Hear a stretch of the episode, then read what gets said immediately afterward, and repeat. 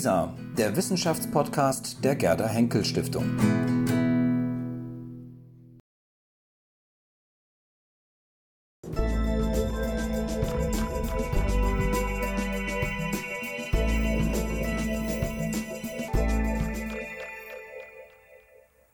Der Künstler Emil Nolde nimmt innerhalb der deutschen Moderne eine herausragende Stellung ein. Er gilt als einer der Pioniere des deutschen Expressionismus, einer Kunstbewegung, die Anfang des 20. Jahrhunderts für Kontroversen sorgte. Der Streit um Noldes Kunst erreichte im Nationalsozialismus seinen Höhepunkt.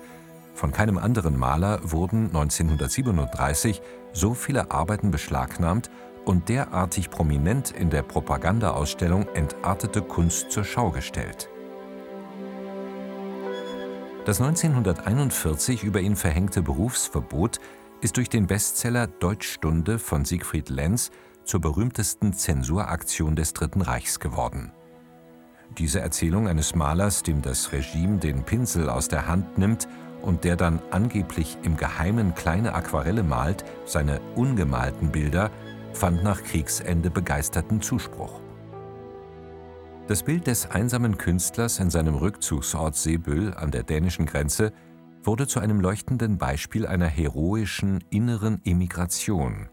Noldes ungemalte Bilder zum Symbol unbeugsamer Kreativität in Zeiten totalitärer Diktatur.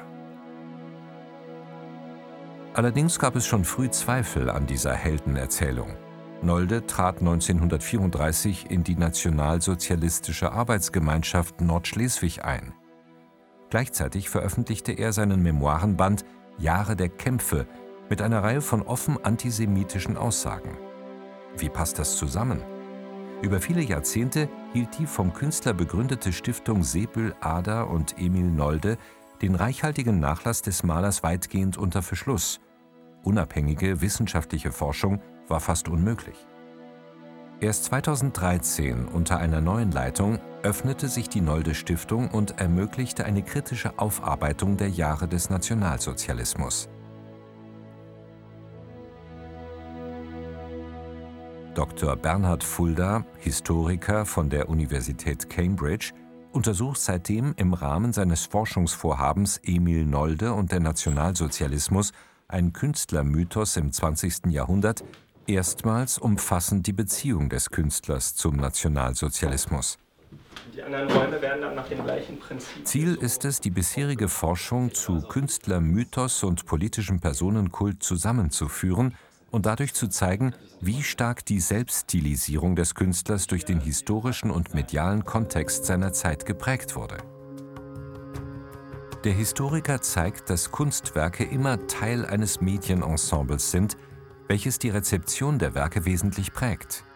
Ausstellungen, Kataloge, Zeitungskritiken und Zeitschriftenartikel, Kunstbücher, Literatur, Film und Fernsehen sind alle an der Konstruktion von Noldes künstlerischer Reputation beteiligt. Diese mediale Dynamik ist der rote Faden des Forschungsprojektes. Was den Historiker dabei besonders interessiert, ist, wie der damalige mediale Rahmen auf den Künstler selbst zurückwirkte und wie er diesen zu beeinflussen versuchte. Nolde produzierte nicht nur Bilder, er wollte auch den zu ihnen passenden erzählerischen Rahmen schaffen.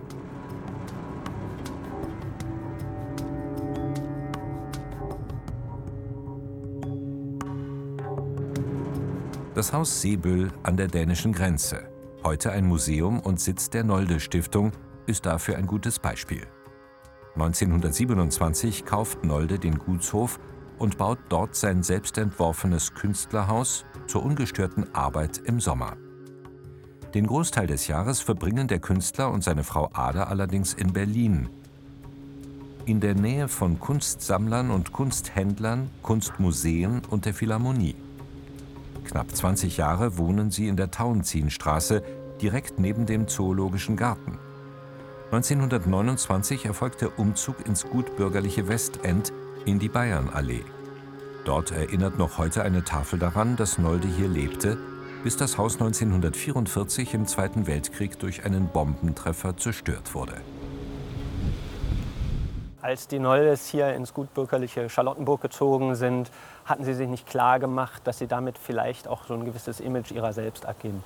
1930 besucht ein Journalist der Neuen Zürcher Zeitung das Ehepaar hier anlässlich einer Berliner Ausstellung, soll er ein Interview geben mit Nolde. Als dieser Artikel dann auf der Titelseite der NZZ erscheint, sind die Nolde schockiert, weil es sich so gar nicht mit dem Selbstbild des Künstlers vereinbaren lässt. Der Journalist berichtete, Nolde wohne wie ein gut situierter, kunstsinniger Bürger. Sessel, Sofa, Teppich, ein Flügel, alles steht und liegt ohne Betonung der künstlerischen Eigenart in sauberem Geschmack an seinem Platz. Der Reichtum ist etwas mechanisch zusammengestellt und nicht langsam gewachsen. Nolde selbst sei ein älterer Herr von übermittelgroßer Figur, die schon etwas zur Fülle neigt, stattlich und beherrscht, wie ein pensionierter Offizier. Das war natürlich nicht das Bild, was ein Künstler wie Nolde von sich in der Öffentlichkeit sehen wollte. Ähm, äh, er wollte für seine Kunst einen anderen erzählerischen Rahmen. Äh, Land und Natur, Ursprünglichkeit und Originalität, Einsamkeit. Insofern ist Seebühl die Manifestation seiner Sehnsucht nach Deutungshoheit über das eigene Künstlerbild. 1937 lässt Nolde in Seebüll einen Bilderraum auf sein Atelier aufstocken, um einen angemessenen Präsentationsraum für seine Kunstwerke zu schaffen.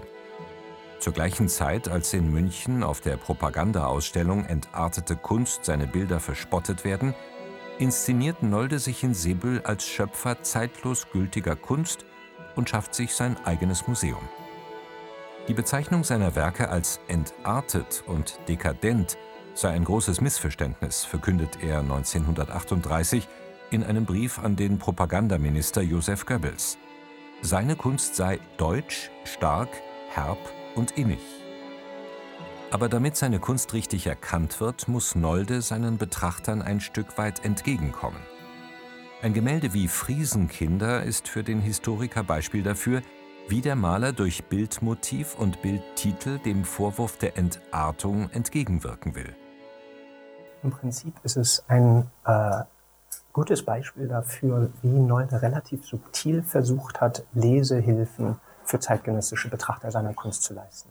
Als er 1938 Goebbels einen Protestbrief schreibt und sagt, seine Kunst sei nicht entartet, sondern deutsch, stark, herb und innig, da wird er auch an ein Bild wie diese Friesenkinder gedacht haben, das er im Sommer davor gemalt hat, gerade zu der Zeit, als in München in der entarteten Kunstausstellung seine Bilder an den Pranger gestellt waren.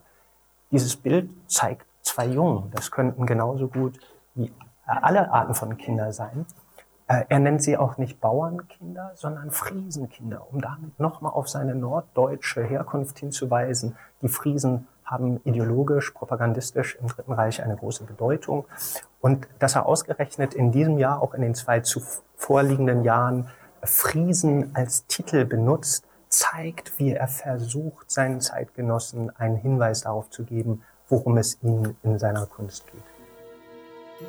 Dieser Wechselwirkung zwischen historischem Kontext, Selbststilisierung des Künstlers und künstlerischer Arbeit geht der Historiker auf die Spur. Vieles von dem, was das mehrjährige Forschungsprojekt dabei zutage gefördert hat, stellt das herkömmliche Bild Noldes im Nationalsozialismus vollständig in Frage.